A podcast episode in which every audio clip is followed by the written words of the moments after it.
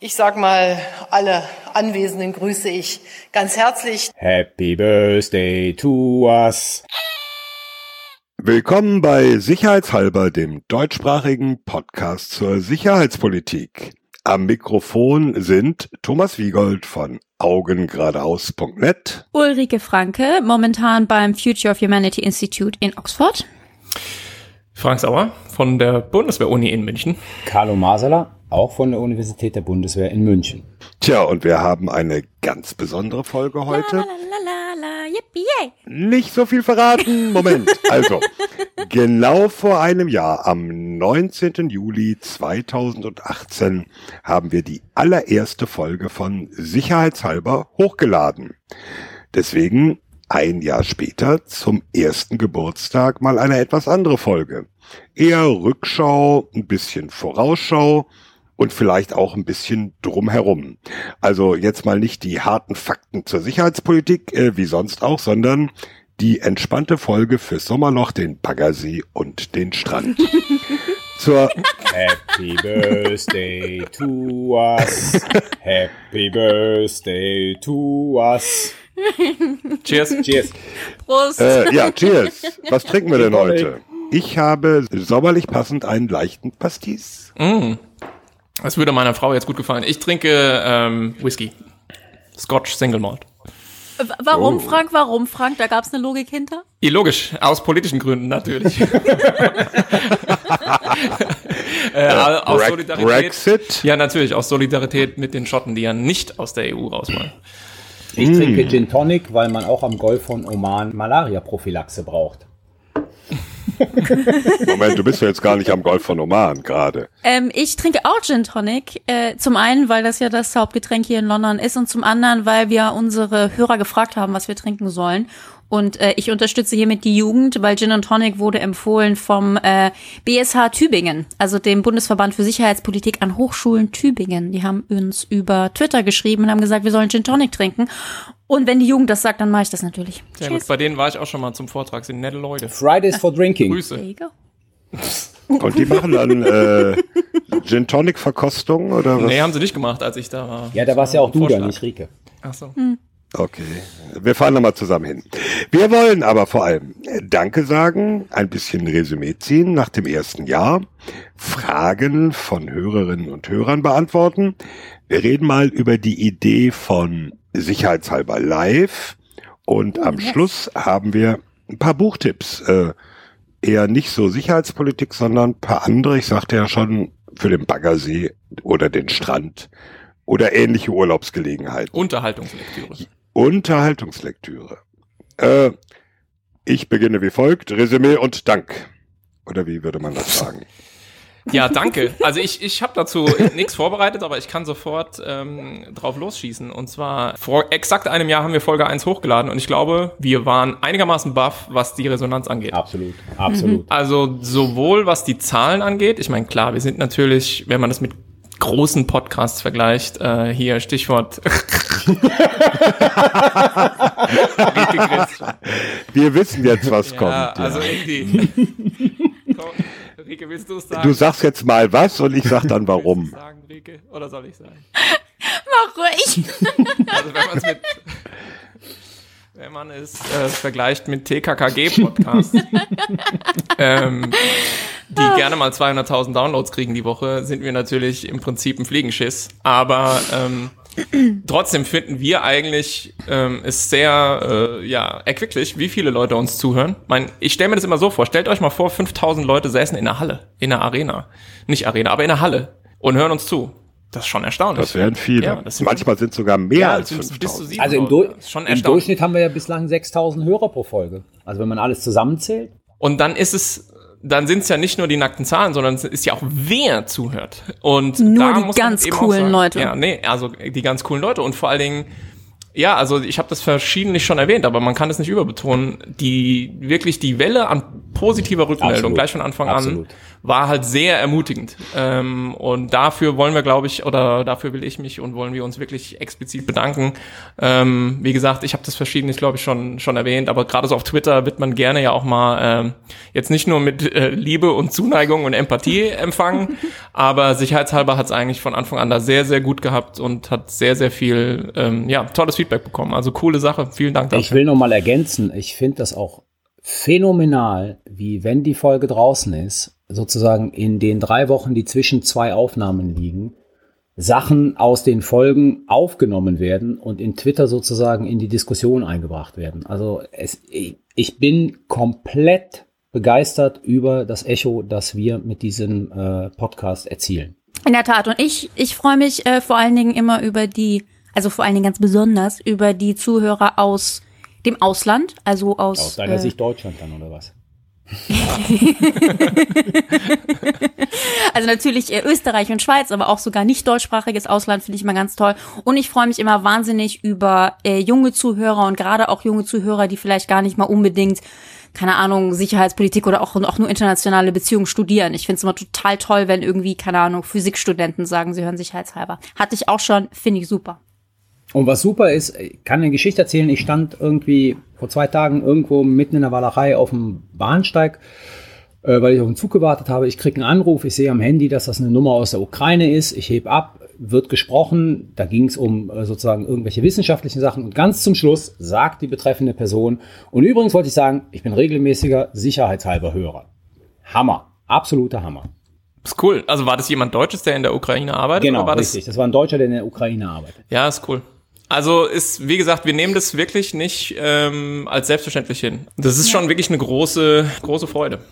Sehr gut. Thomas guckt so skeptisch die ganze Zeit. Thomas freut sich nicht. Ja. Nö, Ist ich das guck eine überhaupt Aber Thomas, sag doch mal, wofür du dankbar bist. Ich bin dankbar äh, zum einen über die positiven Reaktionen und dass diese in den sozialen Netzwerken oft sehr verbreiteten Hater-Reaktionen ausbleiben.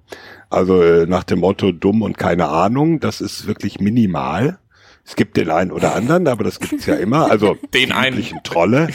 Den einen. Na gut, also eine gewisse Anzahl an Trollen hat man immer und die ist bei uns äh, fast schon unterhalb der Nachweisgrenze. Da, da bin ich sehr froh drüber. Und dieses positive Feedback ist einfach, ich habe das Gefühl, die Leute freuen sich, dass es sowas gibt wie sicherheitshalber. Und das finde ich schön. Ich glaube, einen speziellen Shoutout würde ich gerne sozusagen an unsere österreichischen Hörer Ja. richten, die auf Twitter jedes Mal das fast zum Brennen bringen, wenn eine neue Folge bevorsteht. Also ihr wisst, wer gemeint ist. Shoutout an euch. Ja, sehr gut. Haben wir denn Fragen eigentlich? Äh, ich meine so nicht von uns, sondern Fragen von, von Leuten. Ja, wir haben. Hörerfragen bekommen. Frank. Also wir haben Hörerfragen, wobei man muss dazu sagen, ähm, Stichwort Lobhudelei. Äh, man hat ja gemerkt, dass äh, unsere Hörerinnen und Hörer sehr viel seriöser sind als wir selbst. Ähm, Ja, Also, ganz, Das ganz, kann ganz gar nicht auffällig. sein. Also an Seriosität lassen wir uns von niemandem überbieten.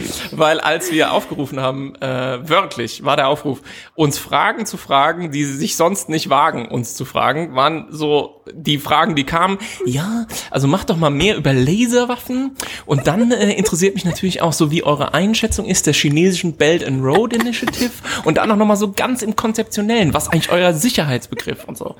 Äh, das sind jetzt wirklich überhaupt nicht ähm, die Dinge, über die wir reden wollen heute. Und deswegen bin ich mal rausgegangen. Da wär, Moment, Moment, da werden wir noch drüber reden, aber nicht heute. Ja, Genau. genau, genau.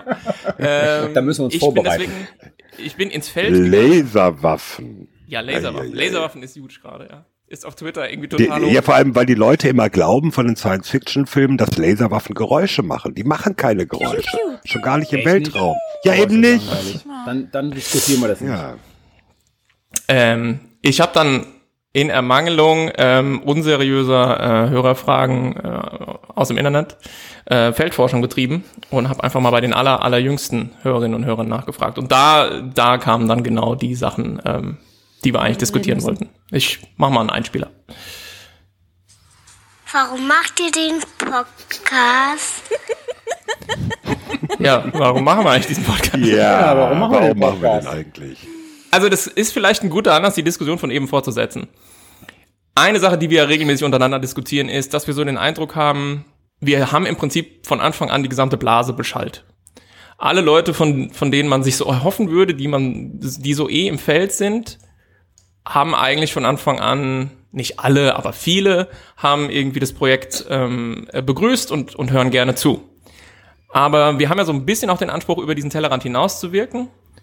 Und ähm, also das würde ich sagen, ist Teil der Antwort, warum machen wir diesen Podcast. Und da müssen wir irgendwie noch besser werden. Wer da Ja. unter den Hörerinnen und Hörern Absolut. Tipps hat, wie wir sozusagen noch mehr Leute erreichen. Vielleicht müssen wir auch besser werden mit Blick auf dieses Erklären. Ähm, wir setzen vielleicht doch oft zu viel voraus. Ähm, also da wären wir, glaube ich, dankbar für. Wir wollen mit denen reden, die sonst sagen, Sicherheitspolitik, hä? Was hab ich damit zu tun?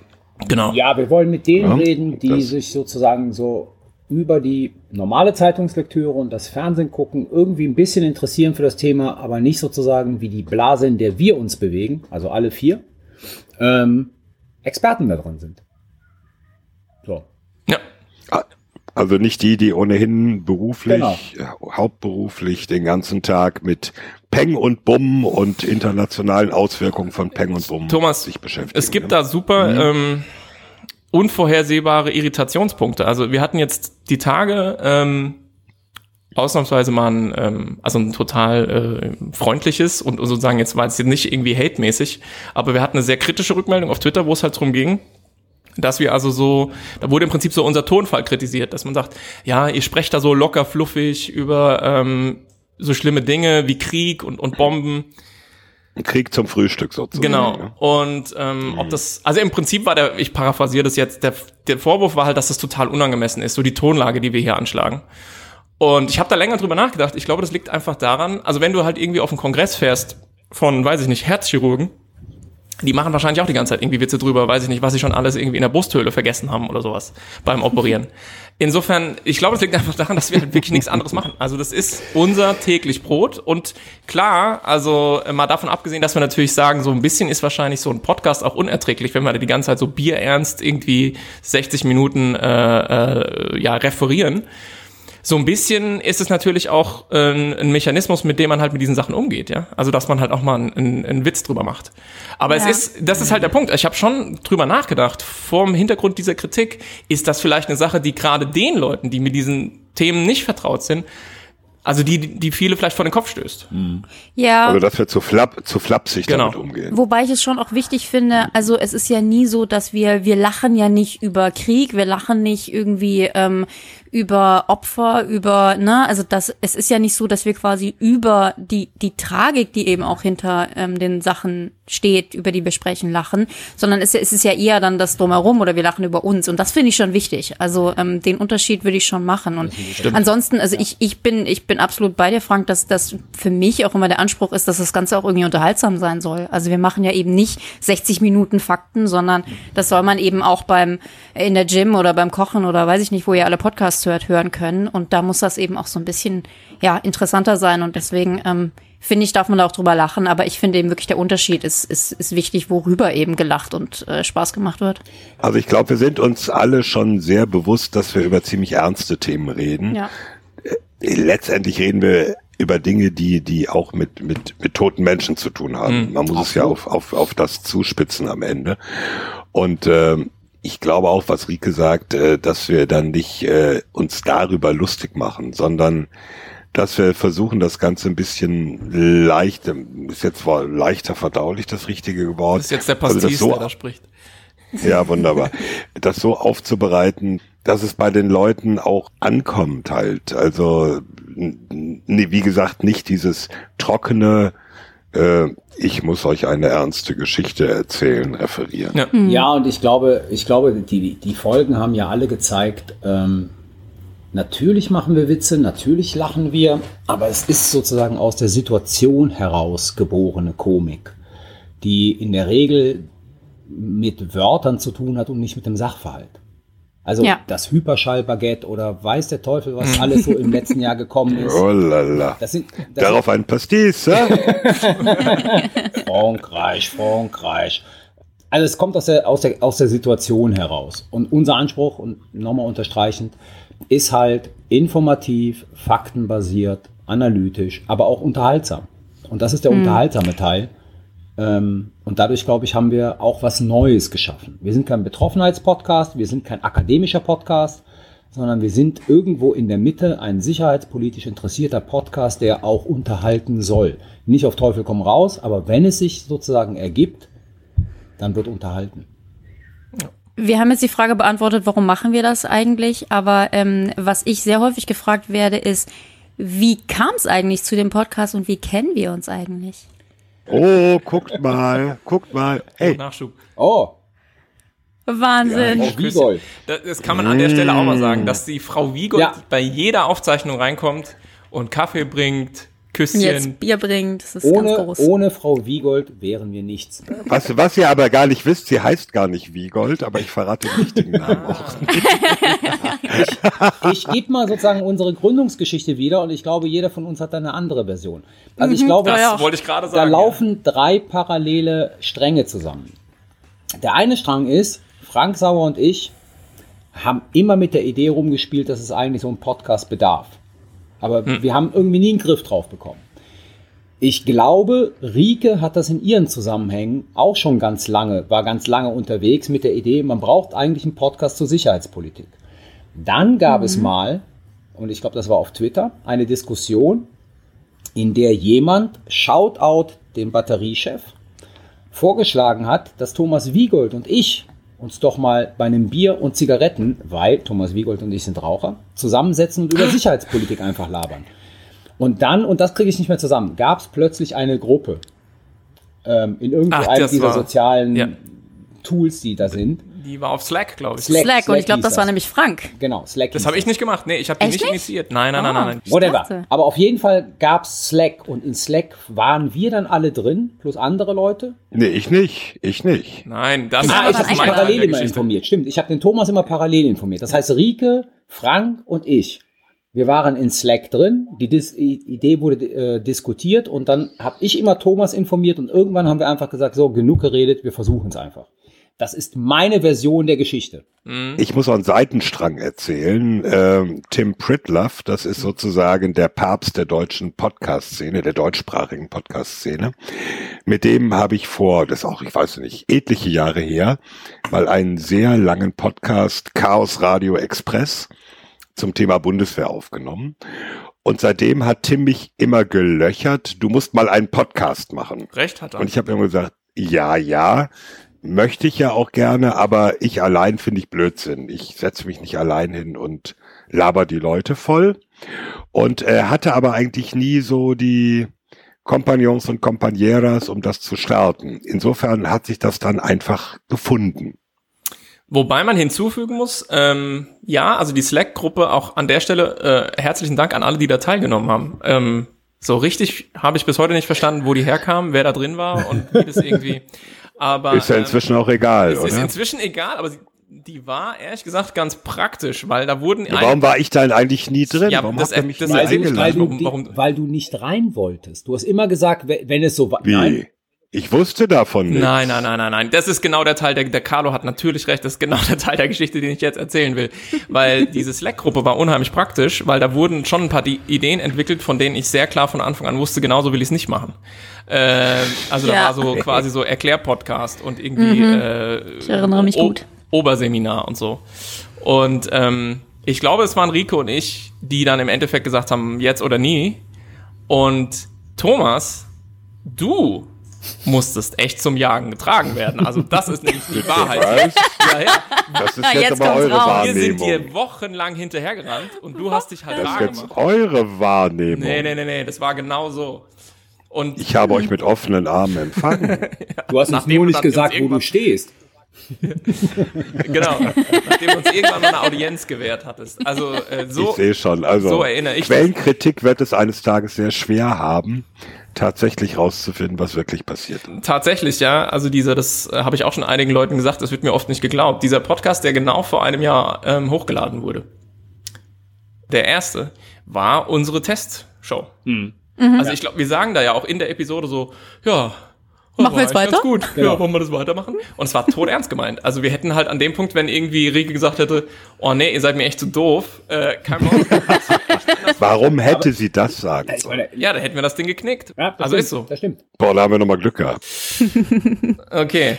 Wollen wir nochmal einen weiteren O-Ton einspielen? Jo. Bitte. Jo. Warum habt ihr keine Kapitelmarken? Oh. Das ist unfair. Die, die Frage, die Frage hast du vorgegeben. Das hat dir der Teufel gesagt.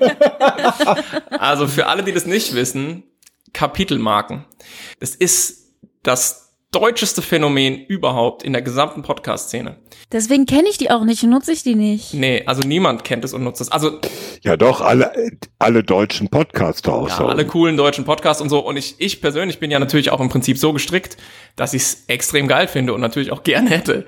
Sagst du unseren Hörern noch, was das ist? Kapitelmarken sind ja im Prinzip so Marker, die man in dem Audio, äh, in dem MP3-File setzen kann, so dass man mit dem Podcatcher, mit der App, mit der man dann hört, direkt zu bestimmten Punkten springen kann.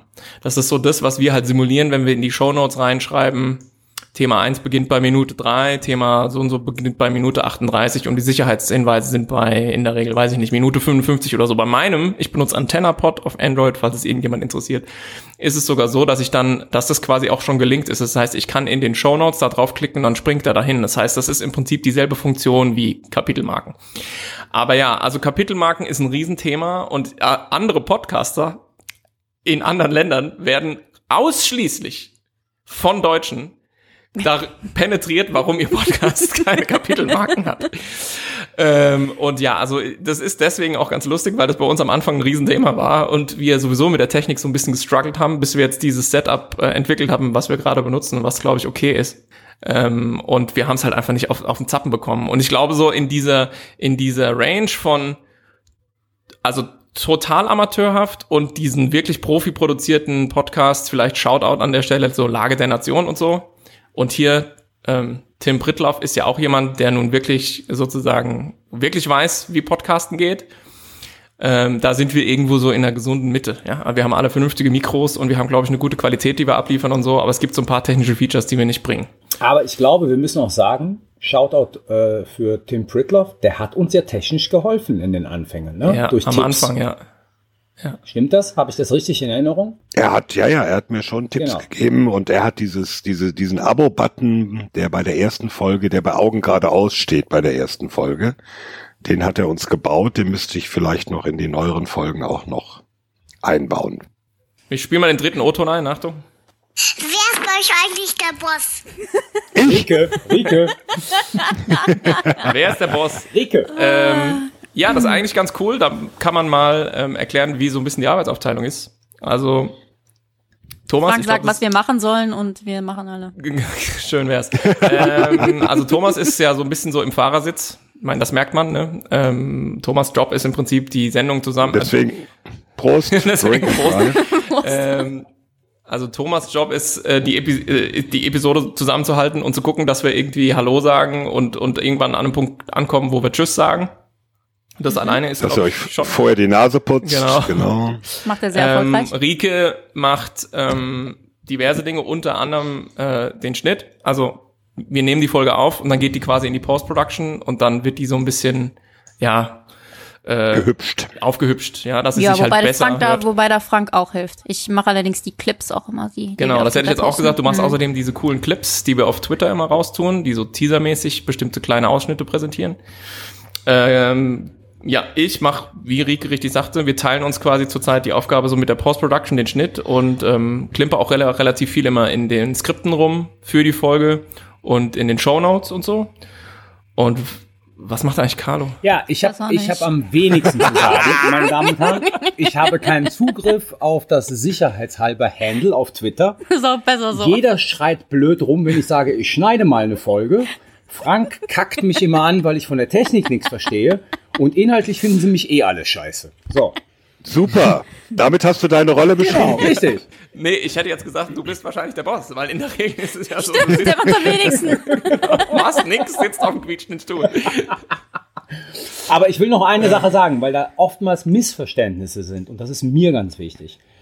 Thomas ist natürlich der Moderator, aber er ist das gleichberechtigte Mitglied in diesem Quartett. Viele Leute glauben ja, Ja. nur, dass Danke. Thomas ein Moderator Danke. ist. Thomas ist dabei, weil er sich inhaltlich saumäßig gut auskennt. Hat es Er jemals an, jemand angezweifelt? Er erzählt doch auch immer voll spannende Sachen. Ja, es gibt, es gibt Leute, die glauben, Thomas Wiegold ist der Moderator und sozusagen gehen ihn ein bisschen dafür an, dass er uns nicht im Griff hat. Ach, stimmt, Und ja. Habe ich auch. Zug in diese Sache reinbringen. Ja, ja. Genau, das ist didaktisch nicht Ja, wertvoll. didakt, genau, didaktisch eine Katastrophe. Kann man in keiner Oberstufe verwenden. Jawohl. Kann man natürlich doch. Also der Tipp, sicherheitshalber, ist super Unterrichtsmaterial. Ich weiß nicht, ob ich so weit, so, so weit gehen würde. ich schon. Wollen wir noch, wir haben noch drei Fragen von der Hörerschaft. Go for it. Frage Nummer eins. Erzählt doch mal, wie ihr individuell zu der Thematik gekommen seid. Waren es die Plastiksoldaten im Grundschulalter? Also ich bin so alt, da gab es noch Zinnsoldaten. Plastik war noch gar nicht Leider Gottes erfunden. muss ich Thomas dazu stimmen, das gilt auch für mich. Und die waren auch das, was euch ins Thema reingebracht hat, Nein. oder? Oder Nein. oder? Bei mir war bei mir war es das Studium. Ich habe ähm, eigentlich mich, als ich Politikwissenschaft studiert habe, mich immer nur auf die politische Theorie konzentriert, also politische Philosophie. Habe von der internationalen Politik relativ wenig gehalten, musste dann aber, um mein Studium zu beenden, noch einen Hauptseminarschein in internationaler Politik machen. Bin dann zu jemandem gegangen, der gerade neu an der Uni gekommen ist und habe dann festgestellt, wow, das ist, ist ja auch so eine Art Wissenschaft. Und das hat mich dann fasziniert. So eine Art. So eine Art, So, so eine Art Wissenschaft, ja. Und das hat mich fasziniert. Und dann bin ich auch bei der Sicherheitspolitik hängen geblieben. Also es begleitet mich jetzt seit, keine Ahnung, 25, 26 Jahren Sicherheitspolitik. Aber es war halt nicht der Einstieg bei mir, als ich angefangen habe zu studieren. Guck mal, das ist ja so ist genauso lange wie bei mir. Ja, bei dir ist sowieso die Frage, wie man vom evangelischen Theologen zur Bundeswehr kommt. Genau, ich will nämlich Ja. jetzt auch Thomas, Thomas Story hören. Das ist, glaube ich, die interessanteste von uns allen. Ich bin ja nicht nur gescheiterter Theologe, sondern auch anerkannter Kriegsdienstverweigerer. das finde ich immer noch Das gut. ist, Join the Club. ja, finde ich auch gut. Ja, ja. Nein, äh, es war eigentlich ganz einfach. 1993 gab's den ersten, ja, man muss schon sagen, der erste bewaffnete Auslandseinsatz der Bundeswehr, nämlich damals in Somalia. Und äh, im Vorfeld, als es schon absehbar war, ich habe damals für Associated Press gearbeitet, diese amerikanische Nachrichtenagentur, die damals noch einen deutschen Dienst hatte. Und es war absehbar, die Bundeswehr geht nach Somalia. Und bei AP, bei der deutschen Redaktion, gab so die vorherrschende Meinung, naja, wir haben ja amerikanische Kollegen in Mogadischu, die werden das schon covern. Und dann habe ich argumentiert, das ist eine Zäsur für Deutschland, nicht nur für die Bundeswehr, das ist eine Zäsur fürs Nachkriegsdeutschland. Das kann man nicht einem Amerikaner überlassen, weil für den ist die Bundeswehr Streitkräfte Nummer 17 oder Nummer 18 nach den Jordaniern vor dem Pakistani oder irgendwie sowas. Also für den hat das keine besondere Bedeutung. Und äh, die Argumentation war so erfolgreich, dass ich dann im Mai 1993 in Beledweyne an der Rollbahn stand, als die erste deutsche Transall einschwebte. Ja, und dann bin ich da irgendwie an dem Thema hängen geblieben. Und wann hast du Augen geradeaus angefangen? Augen gerade aus habe ich äh, 1997 angefangen, da war ich noch beim Fokus. Damals, nee, Quatsch, nicht 1997, 2007. Da war so der große Hype, äh, also so wie jetzt alle Podcasts brauchen oder Instagram Stories, brauchten damals alle Redaktionen Blogs. Ne? Blogs sind geil, wir wollen einen Blog. Und ähm, Focus hatte, hat, hatte ja diesen Online-Ableger, Focus Online, und die haben auch äh, mit Blogs angefangen und mich dann gefragt, ob ich nicht einen Blog zur Sicherheitspolitik und Bundeswehr und Militär machen wollte. Das habe ich gemacht. Das habe ich dann nach meinem Ausscheiden bei Focus 2010 weitergeführt. Es ist lustig, wie 2007 ähm, die Redaktion es selbst gefordert hat, nicht wissend, dass sie sich mit diesen Sachen ihr eigenes Grab schaufeln quasi. Nee, da- das hat sie sich aus anderen Gründen selber geschaufelt. Nicht, nicht Naja, ich meine, im Übergang zum Digital. Ja, aber den, von den Blogs, die Focus Online damals gestartet hat, ist meins das einzige, was es noch gibt. Krass. Focus hat ja zwischendurch auch versucht, es kaputt zu machen. Äh, Wie denn das? ja, Darfst du nicht erzählen. ja, ja. Darf ich nicht erzählen. Non-Disclosure Agreement oder Oha. sowas. Egal. Äh, dazu äh, kann ich jetzt nichts sagen. Aber sag mal, wie bist du von Theologie zu äh, äh, du du hast Theologie Jetzt wird's aber sehr persönlich. Oh, sorry. ja? Aber weil du hast Theologie studiert, Ja gut, okay. dann Journalismus Ich kann gemacht. sagen. Also ich habe Theologie studiert, äh, evangelische Theologie mit dem Ziel Pfarramt. Hättest die richtige Stimme für. Ja, liebe Gemeinde. Wurde dann Vater einer wunderbaren Tochter. Aus Sicht der Kirche bisschen dumm, weil ich nicht verheiratet war. Äh, also evangelisch muss man jetzt Das ist dazu Student sagen. schon ein Problem. The plot thickens. nee, als Student nicht, aber die haben mir gesagt, sie können ja weiter studieren, machen sie, wenn sie Lust haben, aber glauben sie nicht, dass sie bei uns einen Job kriegen. Ja. Und dann habe ich gedacht, ja gut, dann gucke ich mal nach noch Alternativen und werde vielleicht Journalist. Ich würde jetzt mal die Frage, die Frank gestellt hat an uns allen und die Thomas und ich beantwortet haben, für Rike ein bisschen anders stellen, weil ich war mal mit Rike auf einem Panel äh, mit einem total unfähigen Moderator, dem der nichts Panel, ja. Dümmeres eingefallen ist, als Rike Folgendes zu fragen. Wie kommt denn so eine junge Frau, er hat sich das Hübsche, glaube ich, noch unterdrückt, aber wie kommt denn so eine junge Frau dazu, sich mit solch bösen Themen zu beschäftigen? Hashtag MeToo. Frau Dr. Franke, könnten Sie uns das mal erklären? Das kriege ich tatsächlich häufiger. Also im, im Übrigen immer nur im, im, im Deutschen, also auf Deutsch so. Sonst sind diese Fragen eigentlich in der Regel besser formuliert.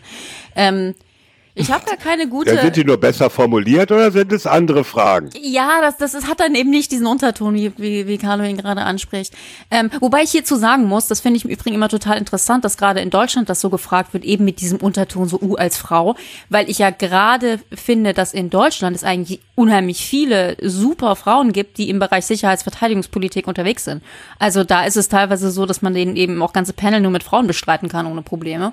Insofern ähm, Das finde ich haben das nur die meisten Veranstalter noch nicht gemerkt. ja, das stimmt, ja, ja, das stimmt. Ähm, nee, ich habe gar nicht so eine gute Story irgendwie. Also ich habe äh, auch, also ich habe internationale Beziehungen quasi studiert oder ähm, Politik und alles, was dazugehört in Frankreich und habe dann relativ schnell, fand ich Sicherheitspolitik irgendwie am allerspannendsten, ähm, habe mich darauf mehr oder minder spezialisiert und dann schon meine meine Masterarbeit zu neuen Technologien ähm, und Sicherheitspolitik geschrieben und dann zu Drohnen promoviert. Und das baute eigentlich alles so aufeinander auf. Ähm, es ist nicht so, als hätte ich so das eine Erlebnis äh, gehabt, dass ich sagen würde, deswegen musste ich das machen. Aber ich fand's immer irgendwie am allerspannendsten und ich finde halt, und der Überzeugung bin ich auch heute noch, so ohne Sicherheit ist halt alles nix, ne? Also ich finde es immer interessant, man unterhält sich immer viel über internationale Politik, aber so das Grundbedürfnis für alles ist halt ein gewisses Grad an Sicherheit und ähm, genau, damit beschäftige ich mich gerne. Ich dachte an Multilateralismus. Dann ähm, nehme ich, nehm ich den Ball mal wieder auf und stelle die Frage an Frank. Frank, wann fängst du dich denn an, für Sicherheitspolitik zu interessieren?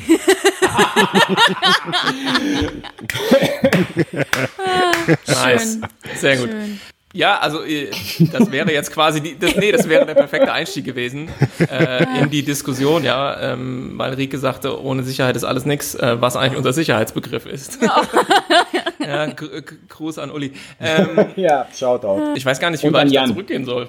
Ich glaube, ich kann es relativ einfach sagen. Ich hatte, ähm, was es heute, glaube ich, nicht mehr gibt, weil das System es unmöglich gemacht hat, in der Uni so eine gewisse ähm, Suchphase und äh, habe in alles Mögliche mal äh, auch mal reingeguckt und irgendwie war bei den Historikern und bei den Philosophen und ähm, bin gelandet bei einer Vorlesung von Gerd Krell Ah, den vielleicht die Studierenden kennen, weil der hat ein äh, Lehrbuch geschrieben für die internationalen, für die internationale Politik, die internationalen Beziehungen äh, mit dem Titel Weltbilder und Weltordnung. Und ich bin äh, suchend durch die Uni gestolpert und da reingelaufen. Oh, und das war die Vorlesung, in der er quasi dieses Buch entwickelt hat. Und ah, ich war quasi ab der ersten Sekunde hooked, weil ich dachte, jo, das ist eigentlich genau das, was mich interessiert und das ist genau das, was ich machen will. Und ähm, so, the rest is history. Aber das kann ich eigentlich relativ genau sagen. Also, ähm, das war wirklich ein sehr, sehr ähm, zentrales Erlebnis so. Und der hat dann auch später noch meine Diplomarbeit äh, begleitet und auch meine Doktorarbeit und so. Also, Und, und wie hast du deine große Liebe Carlo Masala kennengelernt? oh, das, das, das, das muss ich erklären. Das muss ich erklären. Das muss ich erklären. denn, die, denn die beiden. Also, das ist relativ einfach. Ich ähm, bin mit Betonung relativ. bin mit ähm, Franks Diplom War das, hast du Diplom gemacht oder Magister? Nee, ich habe Diplom gemacht. Diplom. Ja. Also mit Franks Hauptdiplomsbetreuer, Gunther Hellmann, Uni Frankfurt, bin ich relativ Shoutout.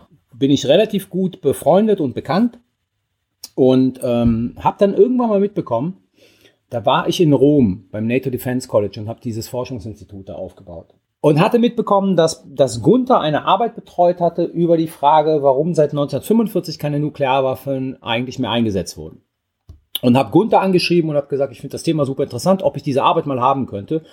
Und Gunther sagte dann zu mir, naja gut, dann müsste er den, seinen Diplomanten fragen, halt dieser Typ da, Frank Sauer, ähm, der dann einwilligte und mir die Arbeit zuschickte. Die habe ich gelesen, fand die gut, also fand die sehr innovativ, fand die gut und das war's dann.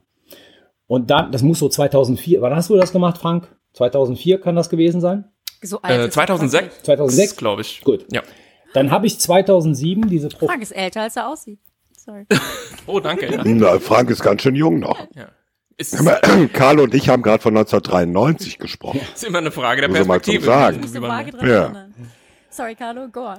Nee, und dann habe ich 2007 den Ruf an die Universität der Bundeswehr in München angenommen und hatte eine Mitarbeiterstelle und musste die besetzen. Und da ist mir diese herausragende Diplomarbeit dieses äh, jungen Menschen Frank Sauer eingefallen, den ich dann, Jungen aufstrebenden Ja, das wusste ich nicht, ob er Menschen, aufstrebend Aspi aspiring. Hm?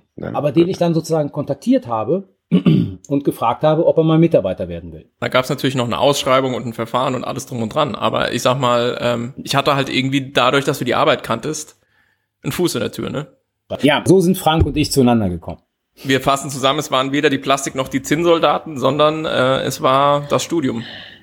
Oder das Kinderkriegen. Nee, nee, das waren äh, wohl überlegte sicherheitspolitische Gedanken. Hörerfrage ähm, Nummer zwei. Nee, Nummer fünf, wenn man die Kinderstimmen mitzählt. Welche Synchronsprecherrollen oder Hörbuchsprecherrollen hat Thomas Wiegold eigentlich, äh, Wiegold eigentlich schon mal angeboten bekommen? Sehr pertinente Ke- Frage. Keine einzige. Echt nicht?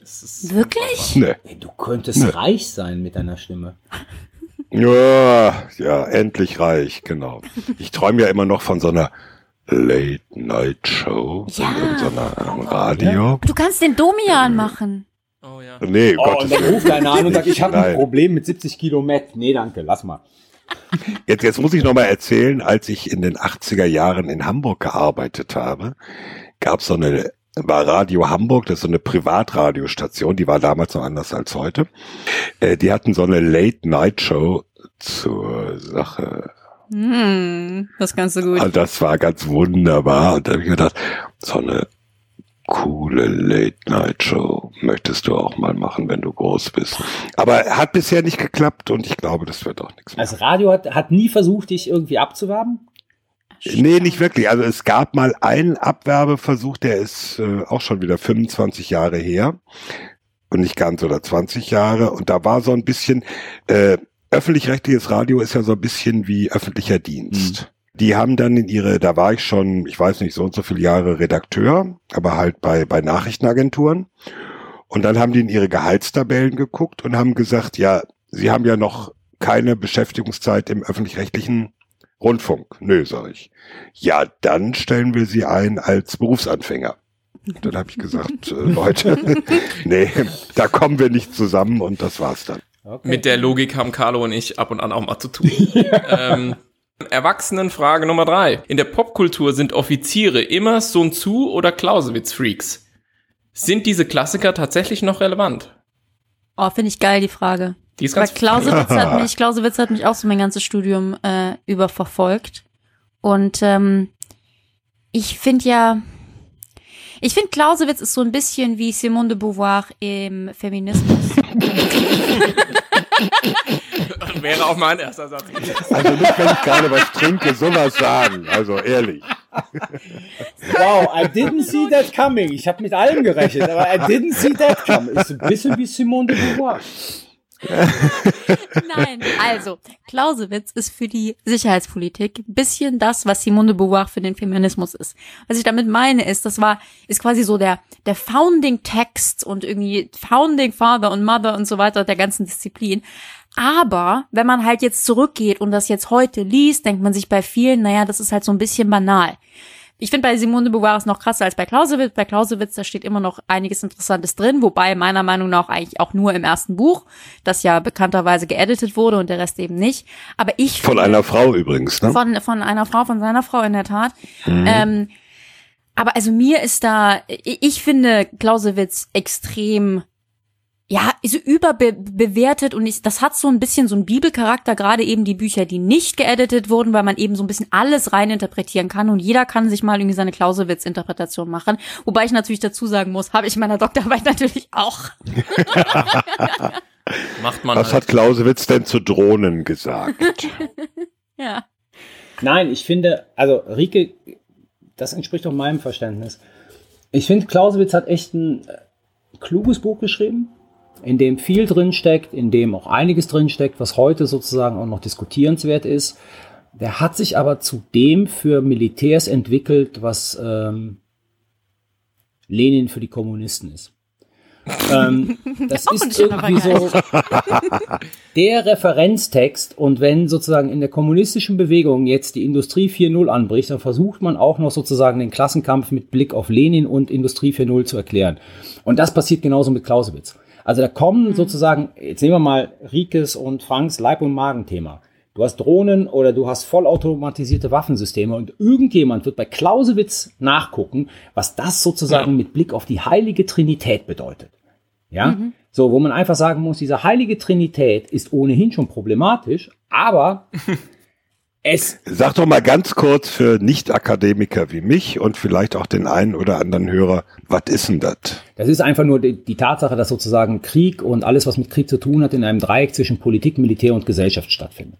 So, ist aber nicht genau spezifiziert, was da die Wechselwirkungen sind und die Wechselbeziehungen sind. Aber äh, halt in Clausewitz ist vieles drin, was vage genug formuliert ist, dass wel irgendwelche, ich glaube, wenn wir das alles bringen, verlieren wir 3000 Hörer pro Folge.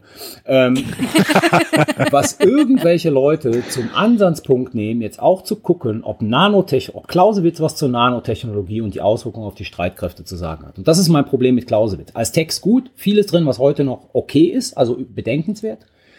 Sunze ist halt jemand, äh, der ist deshalb interessant, weil er eigentlich davon ausgeht, es ist besser, keinen Krieg zu führen. Ja, ist immer ein und guter sozusagen Ansatz. Strategien zu entwickeln, wie man den Krieg vermeiden kann, aber letzten Endes die Auseinandersetzung doch gewinnen kann. Wobei man bei Zunze sagen muss, ähm, hier empfohlene Lektüre, Frank Enskert in dem Sammelband über Sicherheit, den ich und Frank Enskert herausgegeben habe, hat Wollte einen Beitrag sagen. zu Sunze, weil Sunze, und das verstehen viele nicht, das ist in dem Sinne kein einzelner Autor, sondern der fasst zusammen militärstrategisches Denken in seiner Zeit von ganz, ganz vielen Autoren. Der entwickelt nichts eigenes, sondern trägt einfach nur zusammen.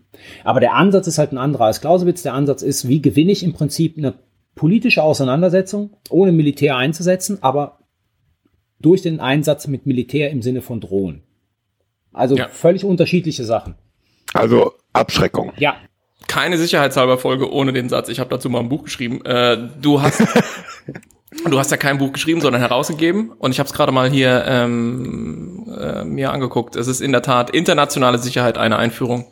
Und äh, da hat der schlaue Sebastian Ensgard, Ich wollte schon sagen, es ist Sebastian, nicht Frank. ja, ja, Shoutout an der Stelle, hat ein Kapitel über Strategie und wer das nochmal nachlesen will, ganz super gut äh, erklärt, so sehr einführend, äh, Clausewitz und Sun Tzu.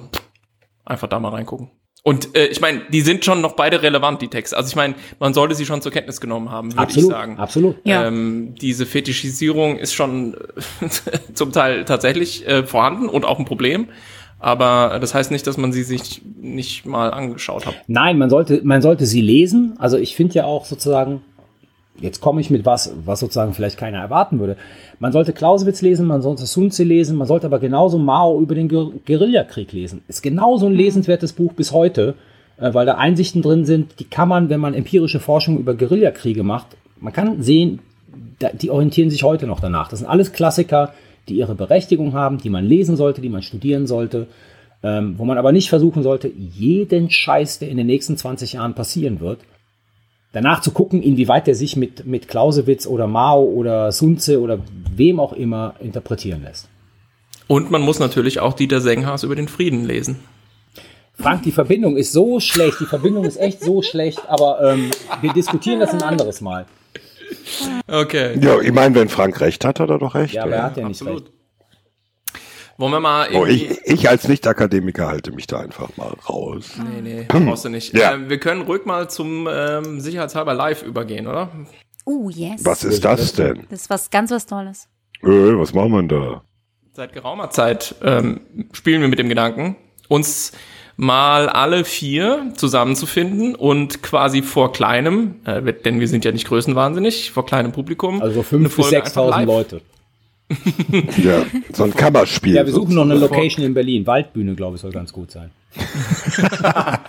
vor kleinem Publikum äh, eine Folge quasi live aufzuzeichnen. Ähm, denn ich meine, das sollte man vielleicht nochmal sagen. Ich, es, es gibt tatsächlich, manchmal treffe ich auch Hörerinnen und Hörer, denen das nicht bewusst ist. Wir sind nie, es sei denn, äh, wir nehmen eine Spezialfolge auf, irgendwo vor Ort bei einer Veranstaltung. Wir sind nie alle in einem Raum. Also, ähm, Wir sind ja, immer ganz traurig alleine vor unseren Computern. so ist Genau, dieses Internet, das ermöglicht uns das. Ja, Ja, das, das wird unser Problem, weil sich das nie durchsetzt. das. Genau, bin ich mir auch das ganz Internet, ja, da, da arbeitet Deutschland ja auch dran, dass es sich nicht durchsetzt. Streichen wir diese Randbemerkung. Ja, okay.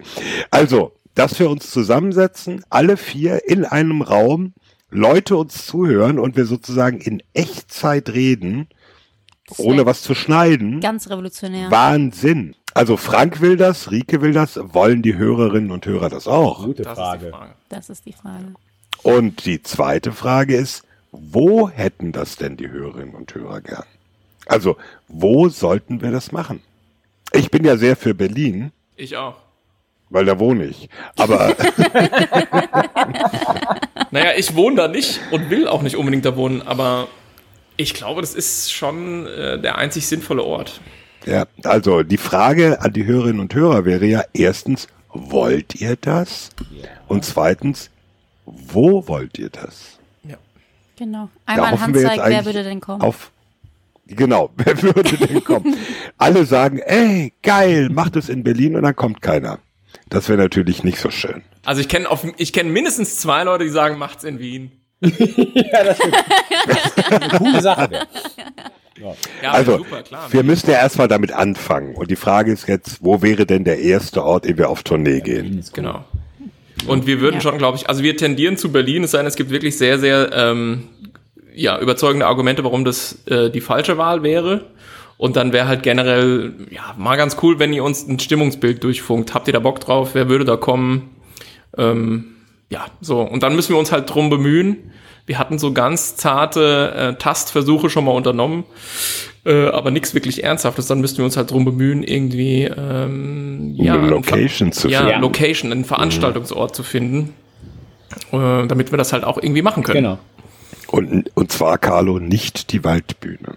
Nee, ich würde auch kleiner ansetzen. Echt? Ich würde vor allem geschlossenen Raum bevorzugen. Ja. Stimmt, es könnte ja regnen. Aber wo passen denn ansonsten in Berlin 5.000 bis 6.000 Leute rein? Nun gut. Also ich, wir formulieren es nochmal anders. Wenn jemand einen Tipp hat, ja, Ja. oder wenn, wenn jemand einen Tipp hat oder, oder äh, sonst irgendwie ähm, vielleicht sogar verwandelt ist mit jemandem, der, der so einen Raum hat, wo man sagt, hey, hier ist die Technik, hier braucht ihr euch nur hinsetzen, das wäre natürlich uns am liebsten, da sind die Mikros und wir schneiden das mit und am Ende sozusagen kommt ein Podcast dabei raus. Und hier sind irgendwie 30 Stühle, da können dann irgendwie Leute sich hinsetzen. Ähm, dann wäre das natürlich für uns super cool und super bequem, weil ich meine, die ganze Sache ist für uns ein Hobbyprojekt. Wir haben tatsächlich auch irgendwie äh, echte Jobs und ähm, wir können nur eine begrenzte Zeit da rein investieren, auch sowas noch äh, anzuleiern. Aber wenn da jemand irgendwie einen Fingerzeig hätte, der die Sache vielleicht ein bisschen abkürzt, wäre das natürlich schon aus unserer Sicht ähm, extrem gut. Und es hätte halt den Vorteil, man kann sich halt auch danach mal mit Hörerinnen und Hörern einfach ein bisschen bei einem Bierchen irgendwie zusammensetzen und noch ein bisschen plauschen und so. Damit, dam- damit ihr erlebt, dass wir richtige Menschen zum Anfassen sind.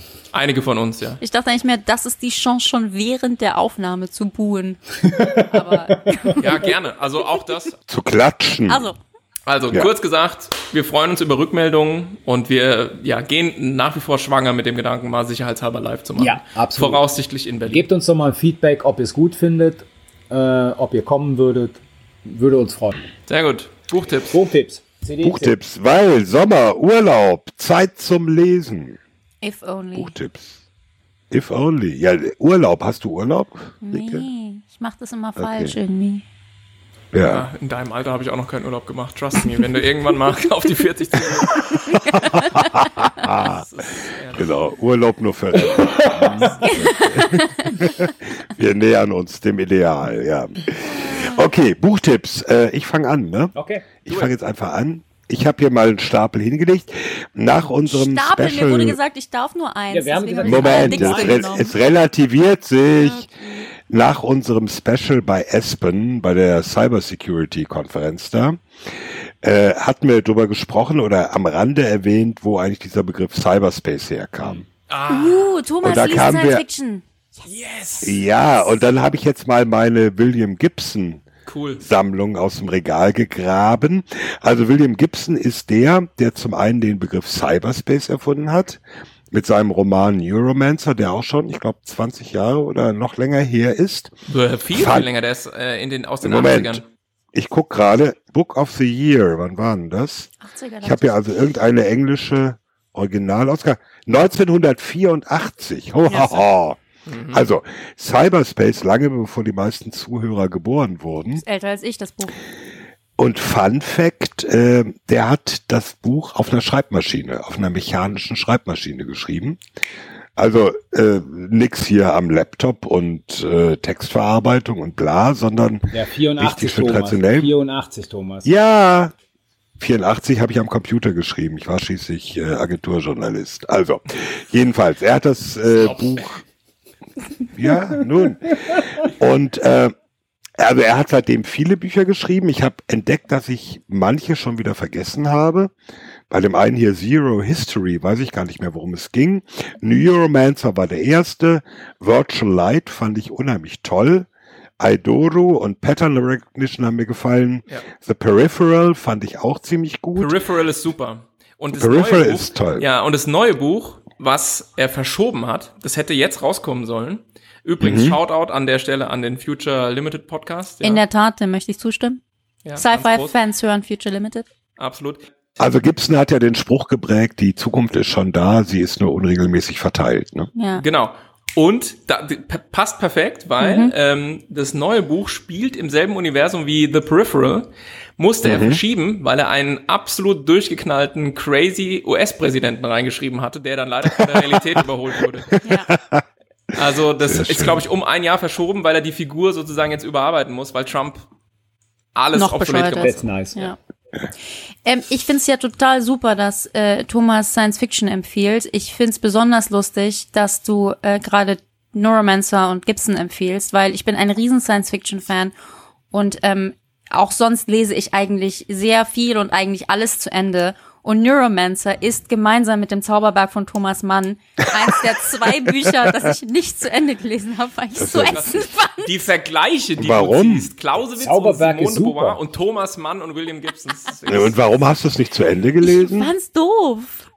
Echt? Bin ich nie reingekommen, ja, und das finde ich wirklich lustig, weil ich lese extrem viel Science Fiction und mein Vorschlag gleich wird auch Science Fiction sein, aber das hat mich Meine nie auch. überzeugt. Meiner nicht. aber gut. Dann, le dann lese ich dir einfach nur den letzten Satz vor, damit du den wenigstens Ist das weißt. dann so Spoiler? He never saw Molly again. Das ist ein fucking Spoiler, Thomas. Ja. Nein! Jetzt hast du einfach den Schluss und äh, das ich, hat dir geht. gefehlt bisher. Aber ich fand das klasse und, und auch diese ganzen Konzepte. Jetzt, what the fuck, 1983 hat er das geschrieben, 84 ist erschienen. Und so Konzepte wie Intrusion Detection bei Software oder Abwehrsoftware oder Gegenmaßnahmen im Cyberspace. Also alles so Dinge, über die wir jetzt so richtig faktisch diskutieren die hat der Typ als Konzept zu einer Zeit, als die meisten Menschen noch nicht wissen, was ein Computer war, äh, hat er die aufgeschrieben. Das finde Ja. ich schon ziemlich knackig. Extrem cool. Ja, Mach mal weiter, So. Frank, du hast doch auch Science Fiction. Ich habe auch Science Fiction. Ähm, ich empfehle die Murderbot Diaries von Martha Wells. Es ist relativ ähm, neu, aktuell und so ein bisschen so der Shooting Star unter den ähm, unter den ja Science Fiction äh, Romanen so der letzten Zeit hat irgendwie irre viel Preise abgeräumt und ja ist einfach extremst gut lesbar. Also ich sag einfach quasi wie es war.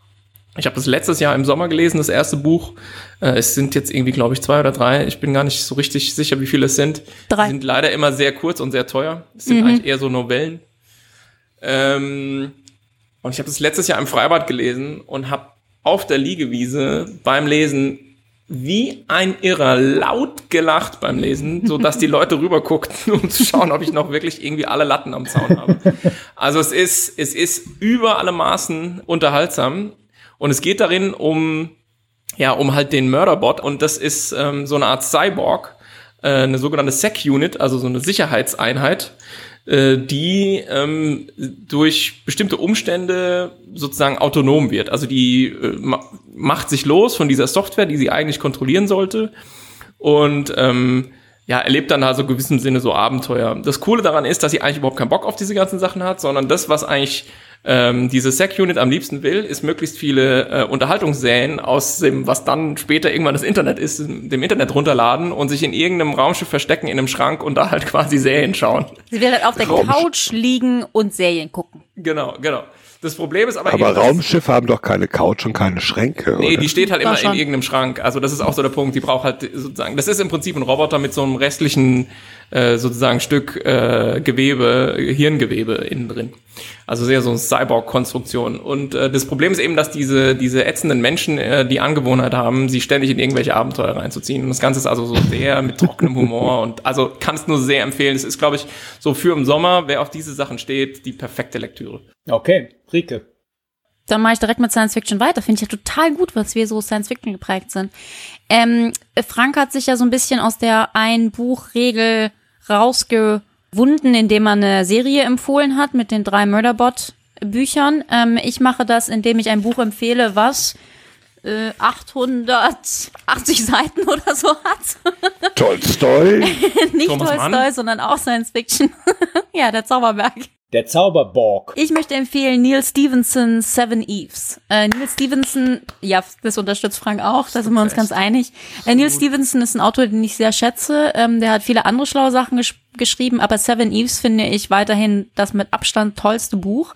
Und ähm, es ist wie gesagt sehr lang und es sind eigentlich auch fast drei Bücher in einem, weil die Zeitspanne geht von ja, so ein bisschen morgen oder also wirklich sehr, sehr nahe Zukunft zu Zukunft in mehreren Jahrtausenden.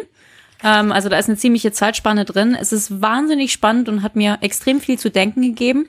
Ich will nicht zu viel spoilern. Ähm, es, ich möchte aber eine Sache sagen und zwar, es geht darum, dass der Mond explodiert. Damit spoilere ich jetzt gar nicht, weil das tatsächlich der allererste Satz ist. Ich habe das Buch hier vor mir und äh, es beginnt, äh, das Buch beginnt, The moon blew up without warning and for no apparent reason. Das ist also quasi das Setting, es ist die Welt, ja mehr oder minder morgen. Ähm, der Mond explodiert und die Gesellschaft, die Welt muss damit leben und umgehen. Und daraus entwickelt sich eine wahnsinnig spannende, ähm, Stevenson würde sagen, gar nicht Science-Fiction-Story, sondern Speculative-Fiction-Story. Also das ist jemand, der ähm, versucht, sehr nah an quasi, ja, so ein bisschen physikalischen und auch evolutionstechnischen ähm, Regeln zu bleiben und sich quasi zu überlegen, wie wir mit solchen, wie wir mit so einem Extremfall umgehen könnten. Das ist so ein bisschen ähnlich wie The Martian in der, in der Hinsicht. Und äh, hat mir sehr zu denken gegeben, das Buch, und ich finde es extrem spannend, habe ich auch schon haufenweise Male verschenkt und deswegen meine Empfehlung. Gut, dann bin ich dran und ich werde kein Science Fiction empfehlen, sondern ein Carlo empfiehlt Mao. Mao ist immer gut zu lesen, Leute. Ähm, nein, ich empfehle einen Krimi und zwar den Abschluss einer Trilogie von Don Winslow, Jahre des Jägers. Äh, die Trilogie ist Tage der Toten, das Kartell, jetzt Jahre des Jägers. Auch alles drei irgendwie fette 800, 900 Seitenbände. Was finde ich daran gut? A, es steht ein bisschen in der Tradition der amerikanischen Krimis der 40er, 50er Jahre, die ich sehr äh, gerne lese. Es geht letzten Endes um den War on Drugs. Also der Hauptprotagonist Art Keller ist jetzt in diesem letzten Teil zum Leiter der DEA, der Drug Enforcement Agency. Kenner kennen sie auch unter äh, Don't Expect Anything aufgestiegen. ähm, und letzten Endes ist es ein Krimi, da geht es sozusagen um die Frage äh, des Drogenhandels, der in die USA reinkommt und sozusagen in den USA dann weiter betrieben wird. Es ist aber neben einem wirklich guten Krimi ist es halt auch äh, eine Sozialstudie und ein politisches Buch über den Unsinn von diesem War on Drugs, äh, den Art Keller sozusagen an seinem eigenen Leib miterfährt. Deswegen, ähm, ich empfehle jetzt den Abschluss der Trilogie Jahre des Jägers. Es ist aber ein größerer Teil äh, von drei Büchern. Das ist meine Empfehlung, Don Winslow. Wir müssen jetzt aber eins dazu sagen. Wir, wir, wir machen natürlich sicherheitshalber als deutschsprachigen Podcast. Jetzt haben wir sehr viel englischsprachiges empfohlen. Ich Stimmt, sag dazu noch, Ärger, ja. die, na, ne, weiß ich nicht, ob wir Ärger kriegen, aber diese ganzen Gibson-Romane gibt es natürlich auch längst in deutscher Übersetzung. Neuromancer sowieso, aber auch die neueren.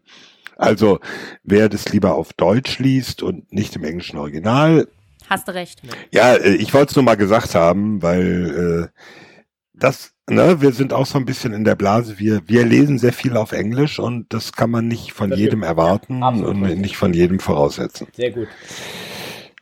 Wir schreiben das natürlich alles in die Show Notes, die Bücher, die wir empfehlen, logischerweise.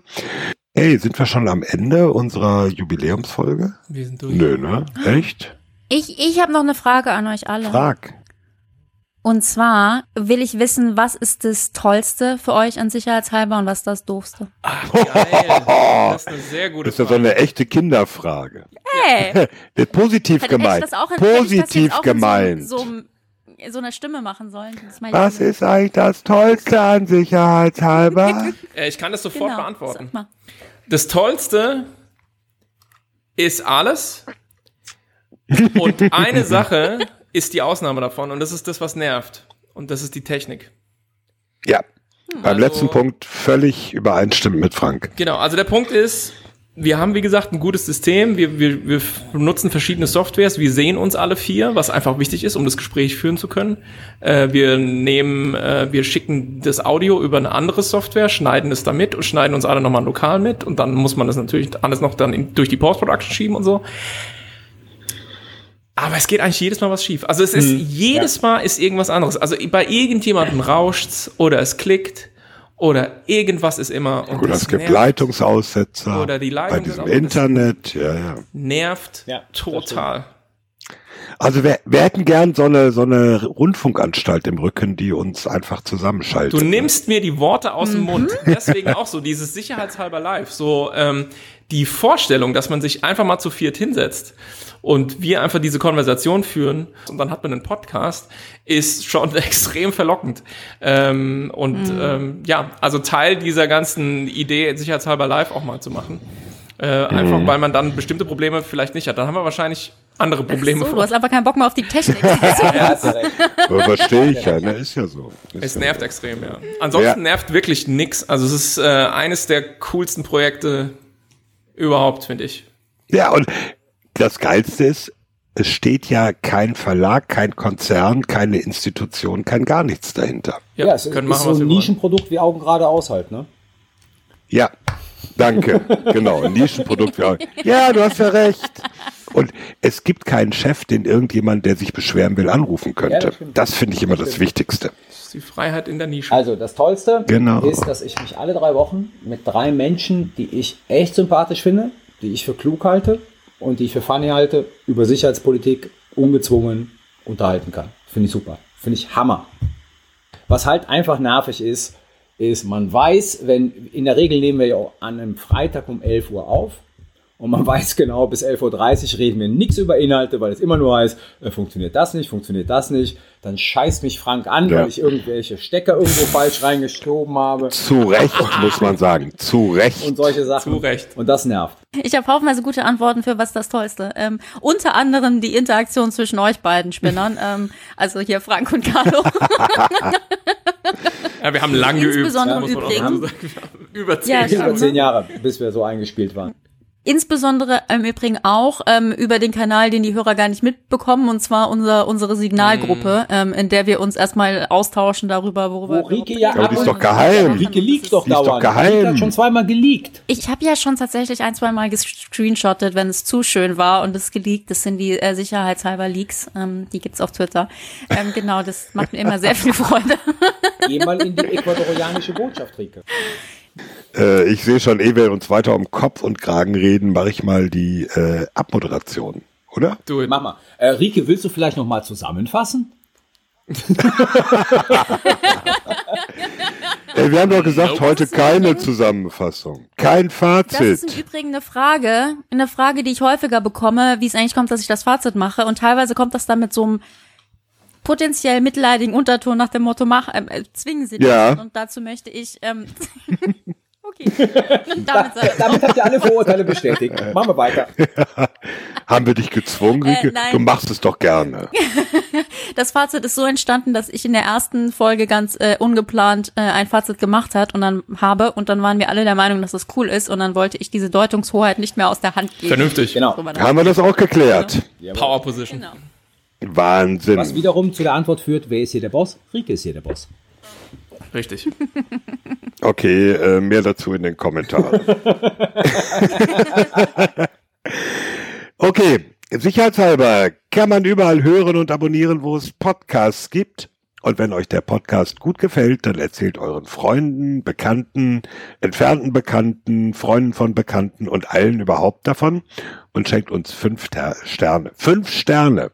So viel Generale gibt's gar nicht. Auf iTunes.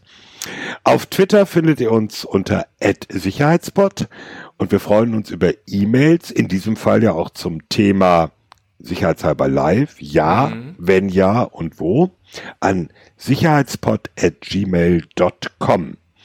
Nicht vergessen wollen wir unseren Shop äh, mit den schicken Hoodies, dem pinken Hoodies für Rike, dem schwarzen Hoodie für mich, den Kaffeetassen und anderen lustigen Dingen bei shop.spreadshirt.de slash sicherheitshalber Shop, weil wir machen das Ganze als Hobby und äh, was an Technik und Technikkosten anfällt, das werden wir damit bestreiten, was wir da als kleine Marsch einnehmen. Jawohl. Sicherheitshalber kehrt im gewohnten Format, also ohne Getränke und dafür mit richtigen Themen, zurück. Und viel seriöser. Noch, noch, noch seriös. Noch seriöser als Noch heute. Mit 20 Prozent mehr Seriosität auf alles, kehrt sicherheitshalber nach der Sommerpause im August zurück. Bis dahin verabschieden sich Thomas Wiegold auf Twitter at Thomas-Wiegold Ulrike Franke auf Twitter, at Rike Franke. Frank Sauer auf Twitter, at Dr. Frank Sauer. Carlo Masala auf Twitter, Carlo Masala 1. Der Carlo hat einen Moment gebraucht, ne? Und, und, knarzt mit meinem Stuhl. Hey, hey, auf zu knarzen, dann kommt alles auf die Tonspur. Tschüss. Wir lieben euch alle. Ciao.